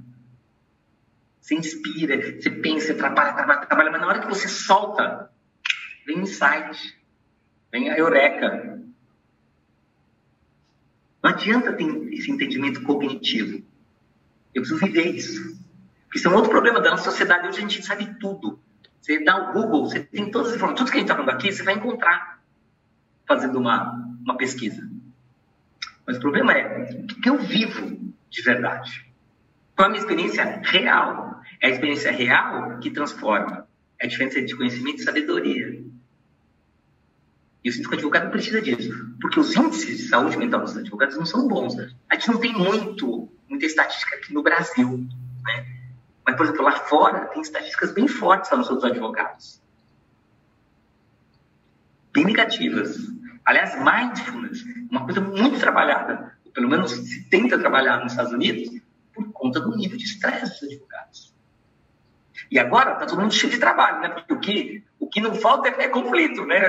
As relações viraram uma bagunça. É, a gente tinha uma lógica, essa lógica está tão bagunçada, o que é certo, o que é errado, qual é o direito de cada um, que não falta oportunidade por pau. Né? Mas a sua escolha é que vai determinar onde você vai estar. A escolha de cada um, né? E aqui, né, Edu, a gente está exigindo de alguma forma uma questão muito mais profunda, né, individual dos advogados, dos profissionais, que é a questão do autoconhecimento, né? Eu sempre falo disso como premissa, assim, como é, como é que você vai saber se a sua preocupação ela está sendo uma, uma preocupação, né? Gostei muito disso que a Maria Alice trouxe, né? De uma preocupação que realmente é com foco na solução dos, dos problemas, ou é uma preocupação que está te consumindo, né? É, e, e, eu acho muito curioso quando eu entrevisto um, um advogado e eu pergunto é, o que, que você gosta no lugar onde você trabalha? O que, que você gostaria de mudar? O que, que você quer para a tua vida e para a tua carreira? E assim, 90% me falam, nossa, que pergunta difícil, eu não sei. E às vezes as pessoas não percebem que o que está é, consumindo, né, essa preocupação que está consumindo, é porque ela não deve estar tá naquele lugar né? Porque aquele, aquele lugar, aqueles valores não, não fazem sentido. Porque, na minha opinião, é uma opinião muito pessoal, tá, pessoal? Eu, eu não tem lugar certo ou errado. Né? Tem um, uma cultura organizacional que vai é, olhar mais para a saúde mental, para as pessoas, que vai ter mais qualidade de vida, e tem lugares que vai optar por, por não fazer isso. Né? E, e não me cabe nesse momento julgar aquele lugar. Eu acho que aqui a gente está falando, vamos é, ser agente de mudança, né, para que isso evolua como sociedade, como bem-estar né, das pessoas, mas pode ser que tenha uma empresa ou um escritório que vai optar por não fazer isso. Ok. Mas aonde eu, Maria Eduardo, eu quero trabalhar? Aonde, qual é a escolha que eu vou fazer? Porque quanto mais a gente cresce, quanto mais a gente se conhece, mais difícil ficam as escolhas. Então, eu quero trabalhar nesse lugar ou eu não quero trabalhar nesse lugar? eu como líder, né, se eu é, vou, vou, implementar aqui um programa de bem-estar na minha estrutura, eu realmente quero fazer com que a minha cultura organizacional ela seja uma cultura de bem-estar ou eu estou colocando isso aqui só porque está na moda e eu quero colocar? Né? Então, é, é saber diferenciar é, essas questões talvez vão, é, pode ajudar com que a gente tenha menos conflito, porque quando eu, aprofundo numa entrevista de emprego, né, e, eu entendo por que, que a, pessoa quer mudar, um dos pontos que mais aparece é justamente essa questão do conflito que a pessoa tem entre os valores dela, o que ela quer para a vida dela e o que o, o, a empresa ou o escritório oferece, né? Então, saber diferenciar isso exige autoconhecimento saber diferenciar, né, se essa, essa preocupação constante que eu tenho, ela é porque o meu cargo exige, porque eu, a responsabilidade que eu tenho exige, ou porque realmente eu estou entrando num conflito aqui que está me consumindo, exige autoconhecimento. Então, quando a gente fala desse tema, não é porque a gente quer só que a pessoa vá fazer um retiro espiritual de yoga, não. A gente quer que você, é, como profissional, entenda onde você está e se isso faz sentido é, é para você como carreira. E tem um outro conceito de equilíbrio que eu também gosto de trazer muito, que é, eu não consigo ver o equilíbrio como todas as caixinhas, todos os pratinhos, eles vão estar extremamente bonitinhos e equilibrados. Não. Só que quando você tem autoconhecimento, você fala, peraí, é, esse ano, quando eu penso na minha projeção do meu ano aqui, como profissional, como pessoa, eu quero ganhar dinheiro porque eu quero quitar o meu apartamento. Dá um exemplo aqui. E eu tenho né, essa percepção de que isso é importante para mim agora. tá tudo bem. O meu pratinho do trabalho, ele vai ser o pratinho que eu vou colocar aqui como prioridade, mas eu tenho essa, esse conhecimento, eu tenho esse combinado comigo mesma, que nesse momento, nesses próximos seis meses, eu vou investir mais nisso aqui. O que eu preciso saber é que não dá para investir durante dois, três, quatro, cinco anos só nisso aqui, porque aí realmente eu tenho um desequilíbrio. Então, quando a gente tem autoconhecimento e sabe aonde eu tô e para onde eu quero ir, com essa clareza de para onde eu quero ir, você percebe que equilíbrio não é uma coisa constante. Ah, eu consigo trabalhar tantas horas, eu consigo fazer meus exercícios físicos, cuidar dos meus filhos. Não, isso aí é utopia, na minha opinião. Você eh, trabalhar antes, né, que é essa consciência do que eu quero, onde eu tô, para onde eu vou, o que é importante para mim nesse momento, que não precisa ser o que está todo mundo fazendo, não é porque a gente está falando de saúde mental que eu preciso todos os dias né, fazer tudo bonitinho e tudo como manda nos livros. Não. O que, que é importante para você agora? O que, que vai fazer com que a sua saúde mental individual ali realmente aconteça? É trabalhar um pouquinho mais hoje para amanhã você estar tá mais tranquilo e acordar com menos ansiedade? Se conheça, escute, comece a olhar para você como profissional, para você como pessoa, né? E a partir disso, implementar coisas que funcionem para você essa cultura organizacional funciona para mim ou ela me deixa muito ansiosa? Ou ela me deixa é, é, é, com preocupações que realmente não estão no meu controle, que não, tá, não, não, não consigo pensar só em soluções, isso aqui está me consumindo. Será que é hora de eu pensar em mudar de área? Será que é hora de eu pensar em, em mudar de empresa? Né? É a gente começar a trazer isso para um conhecimento prévio e não deixar isso explodir. E aí, falando da advocacia contenciosa, né, Rafa, eu queria só chamar a atenção que é, eu vejo muitos profissionais querendo deixar o direito, né, porque não aguentam mais trabalhar né, nesse ritmo ou, nesse, ou nessa cultura. E será que precisa disso mesmo? Será que eu preciso abandonar é, a, a, minha carreira? Será que eu preciso abandonar né, meus anos de estudo? Será que, que eu não estou deixando uma paixão pelo que eu faço simplesmente porque eu não estou conseguindo encontrar é, um, um equilíbrio e um lugar onde realmente eu possa aplicar isso de uma forma que seja mais saudável para mim? Eu acho que isso é uma coisa importante da gente pensar, né, antes da gente tomar algumas decisões, ou mais do que isso, né, começar a pensar com antecedência para não deixar chegar nisso, né? Como o burnout que a gente falou, existem fases. Ninguém desiste de nada de uma hora para outra, né? Por mais que a gente não perceba, a gente está mastigando aquilo por um bom tempo antes de tomar a decisão, né? Então aqui eu chamo a atenção é, para esse ponto aqui que é, que é muito importante. E, e a gente, como, como é, líderes, né, de alguma forma, de escritório é, ou né, de empresas onde a gente tem a gestão do, dos advogados, né, é, a gente precisa pensar né, o quanto eu tô, eu tô criando uma cultura jurídica é, que vai ser sustentável amanhã. Né? Ou será que daqui a um tempo eu não vou mais ter jovens querendo se formar nessa área porque eles não vão mais querer ter essa rotina? A gente precisa começar. Ah, Madu, mas é exagero isso que você está falando. Será que é? Será que a gente precisa começar a pensar nisso agora? Né? Então, queria trazer esse ponto aqui também. Maria Eduarda, deixa eu pegar esse ponto que você trouxe. Eu ia fazer uma pergunta sobre uma pergunta de follow-up sobre medidas concretas que vocês já endereçaram na questão da advocacia contenciosa em geral. Então, não preciso mais fazer essa pergunta. E, e nós vamos voltar também ao tema do, do estigma, né, do estereótipo, que o Edu falou logo, logo no começo da fala dele, ele também trouxe isso. Né? Depois a Carol pergunta sobre isso, Edu, deixar isso num parking lot, estacionado por enquanto. Eu queria, já que a Maridória fez o gancho, eu queria já pular para a discussão de liderança. Acabou de falar de líderes, né? Aliás, ela falou de várias coisas que se conectam. Eu queria tentar fazer uma conexão entre esses tópicos e os demais também. É, existe esse mito, né, Maria Eduarda, de que a advocacia, especialmente a advocacia contenciosa, existe um mito que só existe um modo de trabalhar com isso. E aí muita gente descarta, muitas pessoas, jovens talentos, né, infelizmente, descartam a carreira da advocacia, que é uma carreira tão bonita, tão gratificante, por identificar essa carreira com um certo modo de trabalhar, com um certo modelo de escritório, né? Então, acho que uma parte do nosso desafio para o futuro é fazer essa dissociação, porque muitas coisas são inerentes a certas profissões. Né? Quando você escolhe uma profissão, ela traz um pacote de uh, questões. Às vezes está indisponível em dado momento. Isso vale para todas as profissões, desde a medicina até quem é comandante de avião e por aí vai. Todas elas têm um pacote de algo que são inerentes. É, a nossa profissão de advogado também tem é, diversas questões são inerentes à profissão.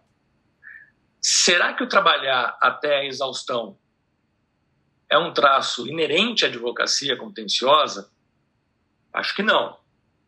Trabalhar bastante, sem dúvida, estar disponível para o cliente, às vezes tem que fazer uma cautelar, são picos de trabalho, normal, todos nós estamos acostumados com isso. Mas trabalhar exaustivamente, constantemente, todo momento, 12, 13 horas por dia, é algo inerente à profissão de advogado de disputas ou é algo que está ligado a certos modelos? Né? Você trouxe isso, né, Maria Eduarda, de que muita gente joga fora a profissão porque acha que não tem outra possibilidade dentro desse mercado que não seja esse caminho que é muito ruim. Eu quero voltar um passo para poder te dar a palavra, eu quero voltar um passo que estava dizendo da, do autoconhecimento, no começo da sua fala, né? Pelo que você nos relatou, você tem muita experiência nessa área como headhunter, né? De décadas. Existe muita inconsciência. Eu diria dos dois lados, né? Você falou lá atrás também do employer branding, né? Do, da importância dos líderes e dos histórios de si saberem, né? Se comunicar corretamente para informar para as pessoas como é que ele, qual é a filosofia deles, qual é o modelo de trabalho deles. Né? Então me parece que existe muita inconsciência nas duas pontas. Existe muito a gente tem que tentar sempre fazer um match, né? Como você disse, tem pessoas que querem um certo modelo e ela precisa saber quais são os histórias que estão à disposição com esse modelo e a história também que está recrutando alguém, contratando alguém, tem que saber a pessoa que ele quer contratar com aquele modelo, né? Então esse, esse matching me parece que hoje ainda há muita inconsciência. Nem a pessoa que está buscando vaga sabe o que ela quer. Algumas querem um trabalho, qualquer que seja ele, porque estão desempregadas. Né? Outras podem ter privilégio de poder escolher e às vezes não conseguem distinguir. Ah, eu tenho aqui cinco propostas. É, como é que eu escolho entre elas? Né? Me parece que são bons escritórios, renomados nessa área. Como é que eu escolho entre elas? Né? E também tem muita inconsciência do lado de lá, quer dizer, a pessoa que está contratando, tanto faz se é X ou Y, né? É, me parece que tem uma questão muito ruim, perniciosa, que é tratar as pessoas como meio que fungíveis, sabe? Tá, se é a Maria Eduardo, se é a Maria Alice. Então, é, talvez uma parte do nosso esforço coletivo, não só MMG Advogados, mas nós todos coletivamente, para discutir, já que estamos num debate público, né? seja criar critérios ou, ou estabelecer padrões né, que as pessoas possam entender, né? Como é que se estrutura uma, uma prática, como é que se estrutura uma, um escritório, quais são os modelos disponíveis, né? O que, que importa para aquela pessoa, o que, que importa para outra pessoa. Como você bem disse, né? não, não é um certo e errado, existem modelos e modelos, e cada qual faz a sua opção de acordo com o que quer para si. Né? Então, ter essa clareza, acho. Então, assim, temos o papel, talvez nós, de tentar diminuir um pouco o nível da, da, in, da inconsciência né, e de favorecer o autoconhecimento nas duas pontas, nos escritórios e também nos, nos jovens talentos. Né? Para que isso? Para evitar que as pessoas não só entrem num, num, ambiente que não queiram e tenham muito sofrimento, insatisfação, tristeza, às vezes até depressão e burnout, para evitar esse cenário que afeta muito a saúde mental, e tem para evitar o que você acabou de dizer, Maria Eduarda, que é a pessoa desistir da carreira. Bom, tentei A, tentei B, tentei C, tentei C, tentei D, acho que estou errado, estou eu. Né? Já, já nenhum desses me satisfez, eu preciso trocar de profissão, fazer alguma outra coisa da vida, né? Também para evitar isso, né? Porque pode ser que não seja nada de errado com elas, né? nem com a profissão, nem com a carreira. Sejam só certos modelos que se repetem no mercado, o que não quer dizer que tem outros modelos disponíveis. Né? Então, eu queria te ouvir sobre esse, essa amarração o que você acabou de dizer, e depois ouvir o Edu e a Maria, a Maria Alice também. Legal, Rafa, essa, essa sua pontuação é muito importante, porque é, tem de tudo, né? A gente.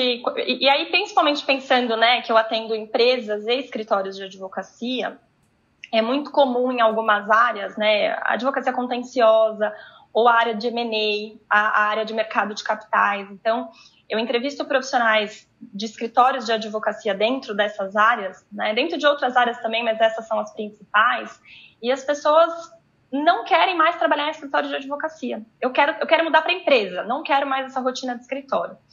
Isso é, assim, muito comum, 99%. É, e eu sempre falo para o meu time, não aceite, é, não aceitem essas respostas, explorem um pouco mais. Por quê? Às vezes a pessoa passou por um, dois escritórios onde ela tinha um, um tipo de cultura. Né? Eu sempre falo, mas nenhum escritório? Não, não dá para a gente pensar, de repente, em algum lugar que tenha um, uma cultura diferente, né, que tenha um, um, modelo de trabalho diferente, ou você, realmente, ou você realmente não quer trabalhar mais, na, você quer ir para a empresa porque você quer atuar de uma forma mais abrangente, porque você quer ir para o corporativo, enfim, me dá os motivos, porque se for só porque você não quer trabalhar muito ou porque você não quer esse tipo de gestão, é, a gente precisa explorar um pouquinho mais, né? Então, é, isso acontece muito e as pessoas não têm as respostas. Por isso que eu falo muito dessa questão do autoconhecimento, né? Então, por que, que você veio para uma entrevista de emprego? Né? Por que, que você está descontente é, é, no seu trabalho atual? É, é por conta da liderança? O que, o, o que, que acontece ali que te deixa descontente? Será que a gente pode melhorar isso internamente ou será que você precisa de uma movimentação? Que tipo de movimentação? E é o que você falou, né, Rafa? As pessoas não estão acostumadas né, com essas perguntas. É, muitas me falam, poxa, mas eu nunca parei para pensar nisso, acho que eu preciso digerir essa entrevista e depois voltar com as respostas. Eu falo que bom, eu estou cumprindo meu papel, porque a gente não está aqui só para plugar advogados nos lugares, a gente quer fazer com que a, carreira das pessoas é, é, tenha né, um, um, crescimento e que os, os, os, nossos clientes tenham contratações que sejam sustentáveis, né?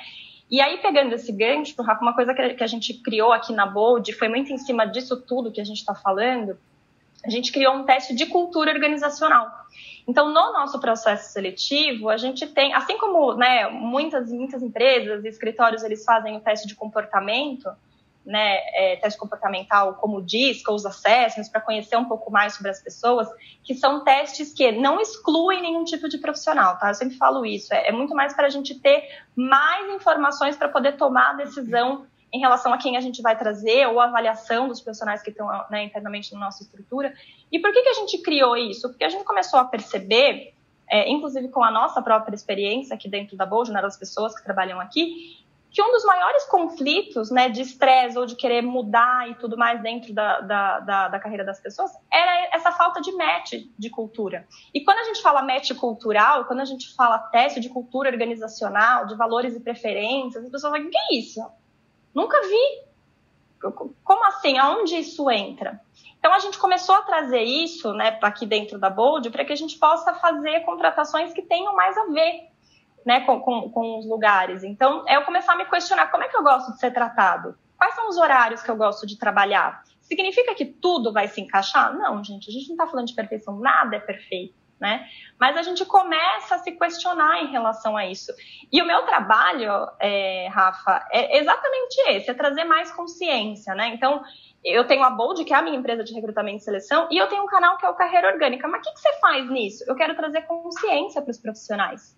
Eu quero que eles saibam que se eles não entrevistam a pessoa que está é, fazendo ali, né, se, eles não entrevistam o entrevistador, se eles não fazem as perguntas para entender qual é o fluxo de turnover aqui desse escritório, qual que é a carga horária desse escritório, por que você, Rafael, que está me entrevistando, você gosta de trabalhar aqui? Eu tenho até algumas perguntinhas, né, que eu deixo lá disponível lá no, no, no site do Carreira Orgânica, que é como que você pode conhecer o lugar que você está entrando, que aí você entende um pouco melhor qual é o contrato que você está assinando e você está mais consciente daquilo, né? É, e óbvio, o Rafa falou uma coisa que é muito importante, a gente vive um contexto de desemprego, né, gente? Óbvio que muitas pessoas vão aceitar é, um trabalho porque precisam trabalhar e não tem nada de errado nisso. Mas você tem essa consciência de onde você está entrando. Eu estou entrando aqui, talvez não vai ser o lugar onde eu vou fazer minha carreira. E eu não vou ficar sofrendo por isso se eu perceber que não é o lugar. Eu sei o contrato que eu assinei, né? Então, a gente passa aqui por um, um, momento de educação das pessoas, do ponto de vista né, de mercado de trabalho, de que eu não estou mais aqui só para aceitar o que me oferecem, de que eu não preciso é, concordar 100% com tudo que o meu líder fala. Então, a gente passa, né, vindo aqui para a liderança agora, a liderança tem um papel muito importante nisso aqui, né? Porque saúde mental está muito ligado à sua liderança. Como é que você é tratado, você é respeitado, né? Você é um líder empático que realmente é, se preocupa com as pessoas. Na outra ponta também, né? A gente passa por um período de que os líderes também estão passando por, por situações difíceis, né? Como é que a equipe está tratando? Mas eu sempre gosto de chamar a atenção para o seguinte: se você foi um líder que ao longo desses anos não foi um líder empático, se você não teve uma boa relação de transparência com a tua equipe, não vai ser agora que a tua equipe também vai ter compaixão por você. Então é importante a gente saber que é, é, é tudo isso é uma construção, né?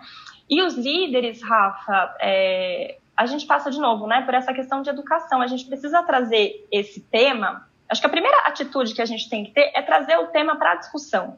Vamos falar sobre saúde mental, vamos falar sobre bem-estar, né? E o bem-estar, ele está diretamente ligado a tudo isso que, que a gente está falando. Como é que eu trato os meus colaboradores? Ah, não, não, não tá bacana aqui a forma. Então, vamos, vamos dar um treinamento para esses líderes? Vamos falar do impacto de tudo isso no próprio negócio? Ah, Madu, mas aí não é genuíno, né? Porque a gente não está falando de bem-estar, a gente está indo para a métrica financeira. A gente tem que ver que a gente tem que perceber que isso tudo está ligado. Que a gente tem que ter algum ponto que vai sensibilizar. E cada, cada pessoa tem um ponto, né, que, que, que vai que vai mexer com ela. Então a gente precisa trazer tudo isso para uma movimentação, né, Rafa? Então, mais uma vez, acho que é um assunto que tem muitos desdobramentos, mas primeiro a gente precisa trazer isso para pautas depois para treinamento de liderança e depois, quando a gente pensa né, na, na, na, grande massa dos profissionais, é assim, deixa eu ser um pouco mais ativo aqui. É eu deixar de achar que só a empresa tem que me oferecer motivadores e só meu líder tem que me motivar, porque na verdade essas pessoas, essas empresas, esses líderes, eles só vão ajudar você a se motivar, mas a motivação vem de dentro. Então você precisa saber por que, que você está ali, por que, que você escolheu trabalhar naquele lugar. Né? E se você não está feliz, o que, que você pode fazer para movimentar? Será que é uma desistência? Ou será que eu posso olhar para o mercado de uma forma mais ampla e, e, e, procurar um lugar que seja mais progressista dentro dos assuntos que para mim são relevantes? Né? Então. Ô, Maria Eduardo, obrigado pela sua resposta. Certamente Maria Alice e Edu querem comentar. Como a gente está acabando nosso tempo, eu vou deixar a Carolina fazer a última pergunta e aí vocês comentam em conjunto, se possível, tá? Carol. Obrigada, Rafa. É, bom, vocês já comentaram aqui um pouco sobre a questão do estigma dos advogados de não poderem falar que eles estão passando por algum problema de saúde mental. É, então, eu queria que vocês discutissem um pouco sobre isso e, e comentassem, por exemplo, sobre o medo que os advogados têm de contar para a liderança ou contar para os seus pares que eles podem estar passando por alguma questão de saúde mental. É, como eles podem lidar com isso? Como isso pode ser conversado no meio de trabalho? Edu, você pode começar, por favor? Eu ia falar, quem começa? Vou ser, Maria Alice. Tá bom, vamos lá. É, eu gostei muito do que a Maria Eduarda falou. Eu, todo o meu trabalho eu me baseio em dois pilares. Atenção e consciência baseado em autoconhecimento. Na verdade, atenção é para autoobservação, autoobservação é o alimento para o autoconhecimento. E tem muitos graus, tem muitos níveis de você se conhecer. Eu já, às vezes até te falo de uma maneira um pouco leviana, quando a gente fala de me conheço, às vezes a gente não faz nem a menor ideia. O consciente ele é tão vasto, tem tanta coisa que a gente carrega da gente. Não é uma coisa simples. O ser humano não é uma coisa simples. Eu posso ver de uma maneira mais simples para poder me relacionar bem com as pessoas, para me enquadrar dentro de um ambiente social, mas posso olhar isso a partir do próprio potencial do ser humano, da capacidade dele de autorrealização, que aí eu vou muito mais fundo. E eu vejo que nessa tentativa da gente viver no mundo, e talvez a principal busca para do ser humano é ser amado, eu sei que vai parecer muito estranho, né, falando para advogado, né, que coisa, ser amado, tudo que o ser humano quer ser é amado nessa vida. Só que a gente cresce e a gente muda. Aí então a gente fala que a gente quer ser respeitado, reconhecido, quer likes. Você pode dar onde você quiser. Você quer ser amado. Nesse movimento, muitas vezes, você cria certas estratégias. E uma das estratégias é você criar uma figura, você, você se vende de uma certa forma. Você acredita que você vai ser amado só se você for daquela forma. Você cria uma autoimagem, você cria um jeito de aparecer. Isso é muito forte no mercado. Então, eu, eu sou, eu sou a Maria Alice também é, eu sou um PhD. E aí eu sou o foco, porque eu sou, estudei para burro. Né? Mas isso é só uma máscara, eu só está aqui vendendo, mano, muitas vezes. Não tem nada de errado estudar bastante, é ótimo. Estou dizendo o uso que a gente faz com isso, ele quer vender o tempo inteiro. Então eu quero sair bem na foto o tempo inteiro. A gente está vivendo mais que nunca momento Instagram, momento de sair bem na foto. E eu entendo que dizer que eu estou com problema não é sair bem na foto. E aí eu finjo. E aí eu só aumento o problema. Essa vulnerabilidade é algo fundamental. Perfeição não existe. Todo mundo faz pum. todo mundo faz pum. Eu, eu, brinco com isso, que assim, todo mundo tem tudo. Eu tenho que tomar muito cuidado com aquela imagem. Na advocacia isso é muito forte. Algumas profissões são mais conservadoras. Isso é muito forte. Meu pai, que era mais velho, já me teve, meu pai me teve com 45 anos. Para ele tinham três profissões. Era advogado, engenheiro e médico. A gente, a advocacia carrega um peso. E aí eu crio, não é só advocacia, várias profissões, eu estou aqui focando na advocacia, né? E aí eu preciso ser de um certo jeito, e aí eu morro de medo de falar que eu tenho desequilíbrio, estou com um problema mental. Isso acontece em qualquer área. Na advocacia isso ainda é mais forte. Porque eu acabo achando que eu sou fraco, eu não sou competente se eu tiver um problema. Todo mundo tem problema, é humano ter problema. Faz parte da natureza humana. Essa vulnerabilidade é algo importante. E aí entra o papel da liderança nisso. Líder precisa perceber isso. Primeiro precisa perceber nele, porque eu não dou o que eu não tenho. E aí sim, eu consigo acolher, consigo ajudar, consigo falar, olha, qual é o seu problema? Olhar com objetividade. A gente está falando toda essa humanidade, mas eu preciso olhar com, objetividade. O que está acontecendo? Como é que eu posso te ajudar? Você já foi no psicólogo, você já foi no psiquiatra, você já foi? O que você está precisando? Você está fazendo prática de meditação? O que você está fazendo? Como é, que, como é que eu posso ajudar? Mas eu preciso viver isso também. Aí tem o papel do líder, porque o líder também reproduz esse estigma. E aí fica todo mundo reproduzindo estigma. Normaliza relações que são nocivas, que são ruins. Obviamente, nesse momento que a gente está vivendo, isso está agudizado, porque o sofrimento agudizou. Aqueles modelos que antes funcionavam não estão funcionando. É importante ter humildade para olhar para isso. Preciso ter humildade comigo mesmo, saber onde está pegando. O autoconhecimento é muito importante. Admitir que estou desequilibrado e que tem um momento que eu preciso de ajuda. E eu poder falar isso sem medo. E quem ouve, poder ouvir isso com acolhimento, com compaixão, com intencionalidade positiva. Eu sinto que isso é fundamental. Eu preciso ir rasgando essas máscaras, essas fantasias que a gente tem muito forte. Todas as profissões têm suas fantasias. Reconhecer isso vai ajudar muito na saúde mental. Edu, posso pegar um gancho rapidinho aqui, só para não perder o que você falou? É, dos líderes perceberem né, como, é que, como é que estão as pessoas. É, e isso é muito importante, mas também é importante que a gente não deixe isso só na mão dos líderes. Então, se eu percebo que um, uma pessoa da minha equipe, um par, não está legal, é, vamos tentar ajudar, tentar perguntar o que está acontecendo, perguntar se a pessoa quer conversar, se a pessoa é, é precisa de alguma coisa. É, nesse curso que eu fiz, né, lá da, da Ciência da, da Felicidade no Trabalho, ele contava de uma, um case, que é um case, inclusive, da, da Universidade de Stanford, é, posso dividir depois com vocês, é um, PDF público, é, que é, relatava um pouco da cultura organizacional de uma empresa de, de varejo digital. E, a, e, ali eles falavam muito de como as equipes se ajudavam, desde as coisas mais básicas, assim, né? Ah, eu, e, e às vezes sem ter um problema, né? Então, ah, eu, eu eu vou viajar, isso aconteceu, né? Tava lá no case, eu vou viajar e eu gostaria, descobrir agora em cima da hora que vai ter um show de uma banda que eu adoro, mas eu vou estar tá em voo. E aí o outro funcionário que não tinha nada a ver falava, ó, oh, vai tranquilo, eu compro para você aqui e, e, e, quando você chegar vai estar tá no teu e-mail. É uma coisinha tão simples, mas eles falavam muito dessa cultura de todo mundo se perceber e todo mundo se ajudar.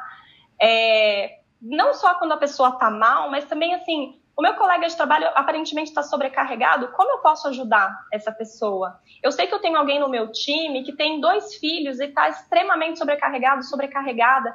Será que não vale a pena eu perguntar se essa pessoa precisa de alguma ajuda no dia a dia de trabalho? Como é que está o planejamento dela? Eu entreguei um projeto agora, estou é, mais tranquila. Como é que eu posso ajudar meu líder, meu par, meu subordinado? Então, assim, essa cultura de bem-estar, ela tem que vir de cima para baixo, do lado, de baixo para cima, enfim. É, quando você cria essa cultura de ajuda mesmo, né, não só no período que você percebe que a pessoa ela tá mal, é, isso pode fazer uma grande diferença, né? Então, queria chamar a atenção é, também para esse contexto de organização como um todo, né? Trabalho em time é muito mais do que só dividir tarefas, né? É a gente também poder é, contar um com os outros é, no próprio dia a dia, né? Olha, muitas informações sensacionais que vocês juntaram aí, é, incríveis. Eu acho que contribuir com alguma coisa, acho que vai ficar até mais assim falar do mesmo, mas só queria dizer que os líderes mudaram. Né? Nós temos que entender que o nosso papel social é diferente do que era 50 anos atrás. A gente vem de um modelo de muito autoritarismo, onde os pais mandam e os filhos obedecem. E hoje nós temos uma sociedade onde a gente está falando que Black Lives Matter, todo mundo é igual, a gente tem que ter uma visão horizontal para as pessoas. E isso que a sociedade busca, né, que é o senso de pertencimento, de importância, que Adler já fala isso, né, um psiquiatra humanista, é, que o ser humano não está aqui só para ter prazer, ele está aqui para pertencer, para fazer parte de uma sociedade.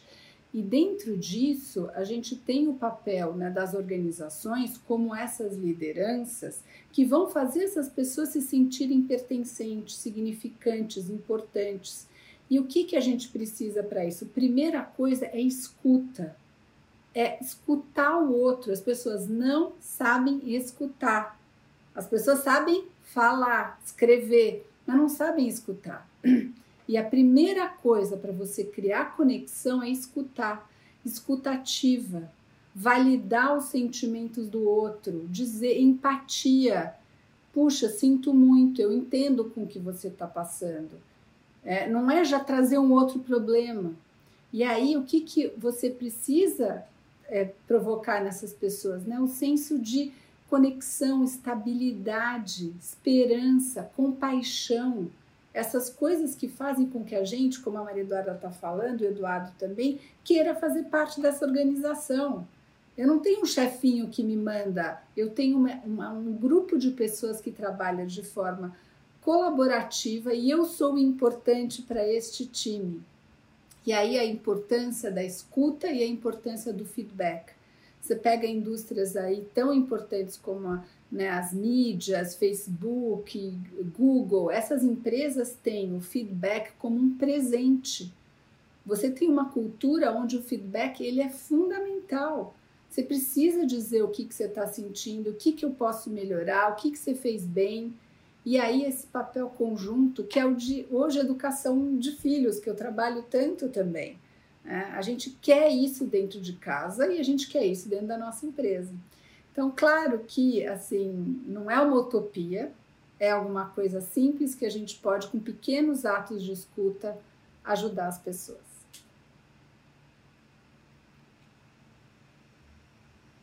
Carol, você quer fazer o um encerramento? Tanta ah. coisa, tem aqui mais uma meia, né? Pois é, estou aqui ainda pensando a respeito.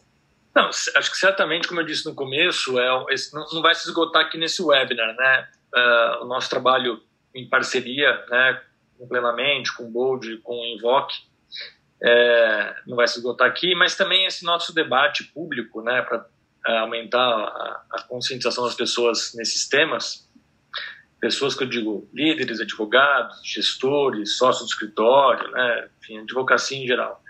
Mas também para outras áreas, a gente deve ter aqui público de outras áreas também, que não são só advogados, né. Então, o que eu espero é que a gente possa, que seja só o início de um debate, é curioso, né? Mas o tema da saúde mental na advocacia tem iniciativas no Brasil, mas são poucas. Tem uma desproporção entre a gravidade do problema e a sua constância, né? A sua ocorrência é muito frequente e muito grave.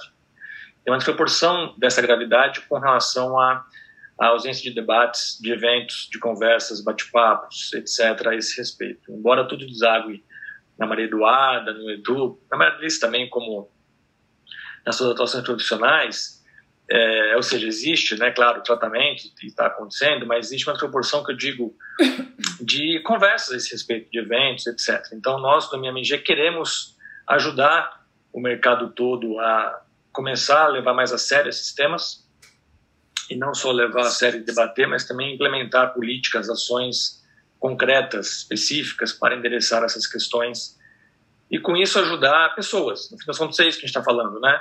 Existem pessoas sofrendo hoje na advocacia de forma desnecessária, certo? Então nós podemos ajudar as pessoas a talvez sofrerem menos ou saber lidar com o sofrimento, buscar o equilíbrio que falta, né? Uma coisa é ter um desequilíbrio momentâneo, que a gente já comentou aqui. Outra coisa é ter um desequilíbrio crônico constante. Aí temos um problema para ser para qual lidar. Né? Então, queria agradecer muitíssimo a vocês três novamente pelo tempo de vocês, que eu sei que é bastante escasso e valioso. É, agradecer a Amanda, a Carol, que nos ajudaram a, organizar, a Fernanda, enfim. E espero que a gente possa é, manter esse contato e essa parceria para o futuro. Alguma palavra final que vocês queiram, queiram dar? Queria agradecer só, Rafa. Obrigada pela oportunidade. Trabalhando nesse, nesse mercado há tantos anos, eu fico muito feliz que a gente está trazendo esse debate para a mesa, né? E parabenizar aí as meninas, todo mundo que auxiliou, o Edu, a Maria Alice, foi ótimo fazer esse bate-bola com vocês. E é isso, seguimos nessa, nessa nossa missão, né, de levar cada vez mais esse assunto para a mesa. Obrigada. Eu também queria agradecer, né, tantas ideias interessantes, tanta gente inteligente e que a gente possa ter de alguma maneira tocado aí o coração de alguém para fazer alguma pequena mudança, como a gente falou no seu dia a dia. Eu estou na mesma entoada. É bom estar com gente que está vibrando parecido. É gostoso conversar com gente. Né? Eu falo, falo, não, mas é isso mesmo. Ah, é uma coisa que entusiasma. Então, obrigado aqui Primeiro para Maria Eduarda, Maria Alice, depois para vocês, Rafa, Carol, Amanda, Fernanda, porque eu sinto que vocês tomaram uma atitude objetiva para melhorar isso. Isso precisa ser reconhecido. Trazer esse tema, disponibilizar, colocar isso não só internamente, mas para o mercado, mostra uma preocupação sincera. Se tem algo que toca na minha vida, a intencionalidade verdadeira, positiva, isso para mim é muito importante. Eu vi isso nessa atitude de vocês. Então, parabéns e obrigado, né? Porque quando alguém faz o bem, todo mundo ganha com isso. É importante ter essa visão também. Todo mundo ganha com isso. Obrigado pela minha parte. Obrigado, pessoal. Amanda, Carol. Obrigada, gente. Foi muito bom. Se puder, inclusive, compartilhar depois o PDF do case, Maria Eduarda, até também o site com as perguntas do sim e não, eu queria encaminhar para algumas pessoas. Maria Alice, obrigada. Bastante interessante a conversa. Espero que a gente possa ter outros momentos de troca. Tenho certeza que a gente é, vai viabilizar e possibilitar isso. É, e hoje eu só tenho a agradecer realmente pela presença de todos, por essa troca que foi realmente bastante interessante.